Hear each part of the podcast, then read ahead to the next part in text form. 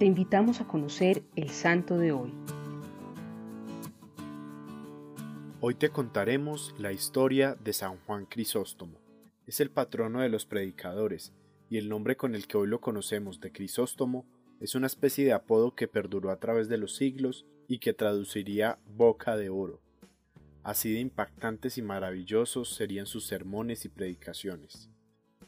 Vivió en Antioquía entre los siglos IV y V, a pesar de quedar huérfano de padre a muy temprana edad, su madre se esmeró en brindarle la mejor educación que pudiera en el imperio romano de entonces, haciéndolo aprendiz de importantes filósofos, la mayoría de estos paganos, de los cuales aprendió el pensamiento de los clásicos griegos como Platón y Aristóteles. Fue entonces cuando conoció al obispo Melesio, que aunque no lo deleitaba con tantas palabras como sus maestros filósofos, sí lo cautivaba con su bondad y estilo de vida.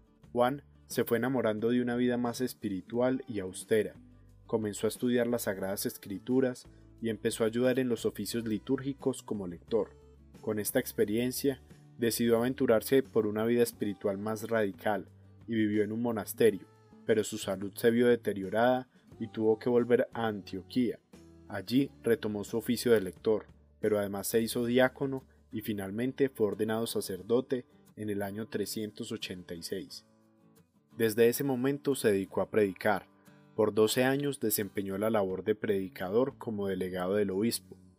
En el año 397 falleció el obispo de Constantinopla, capital del Imperio Romano de Oriente, y Juan fue nombrado obispo de esta ciudad, pero su papel allí fue corto y difícil, ya que los poderes de algunos políticos influyeron en su destitución, pues la Iglesia de Oriente estaba en algunos conflictos con Roma.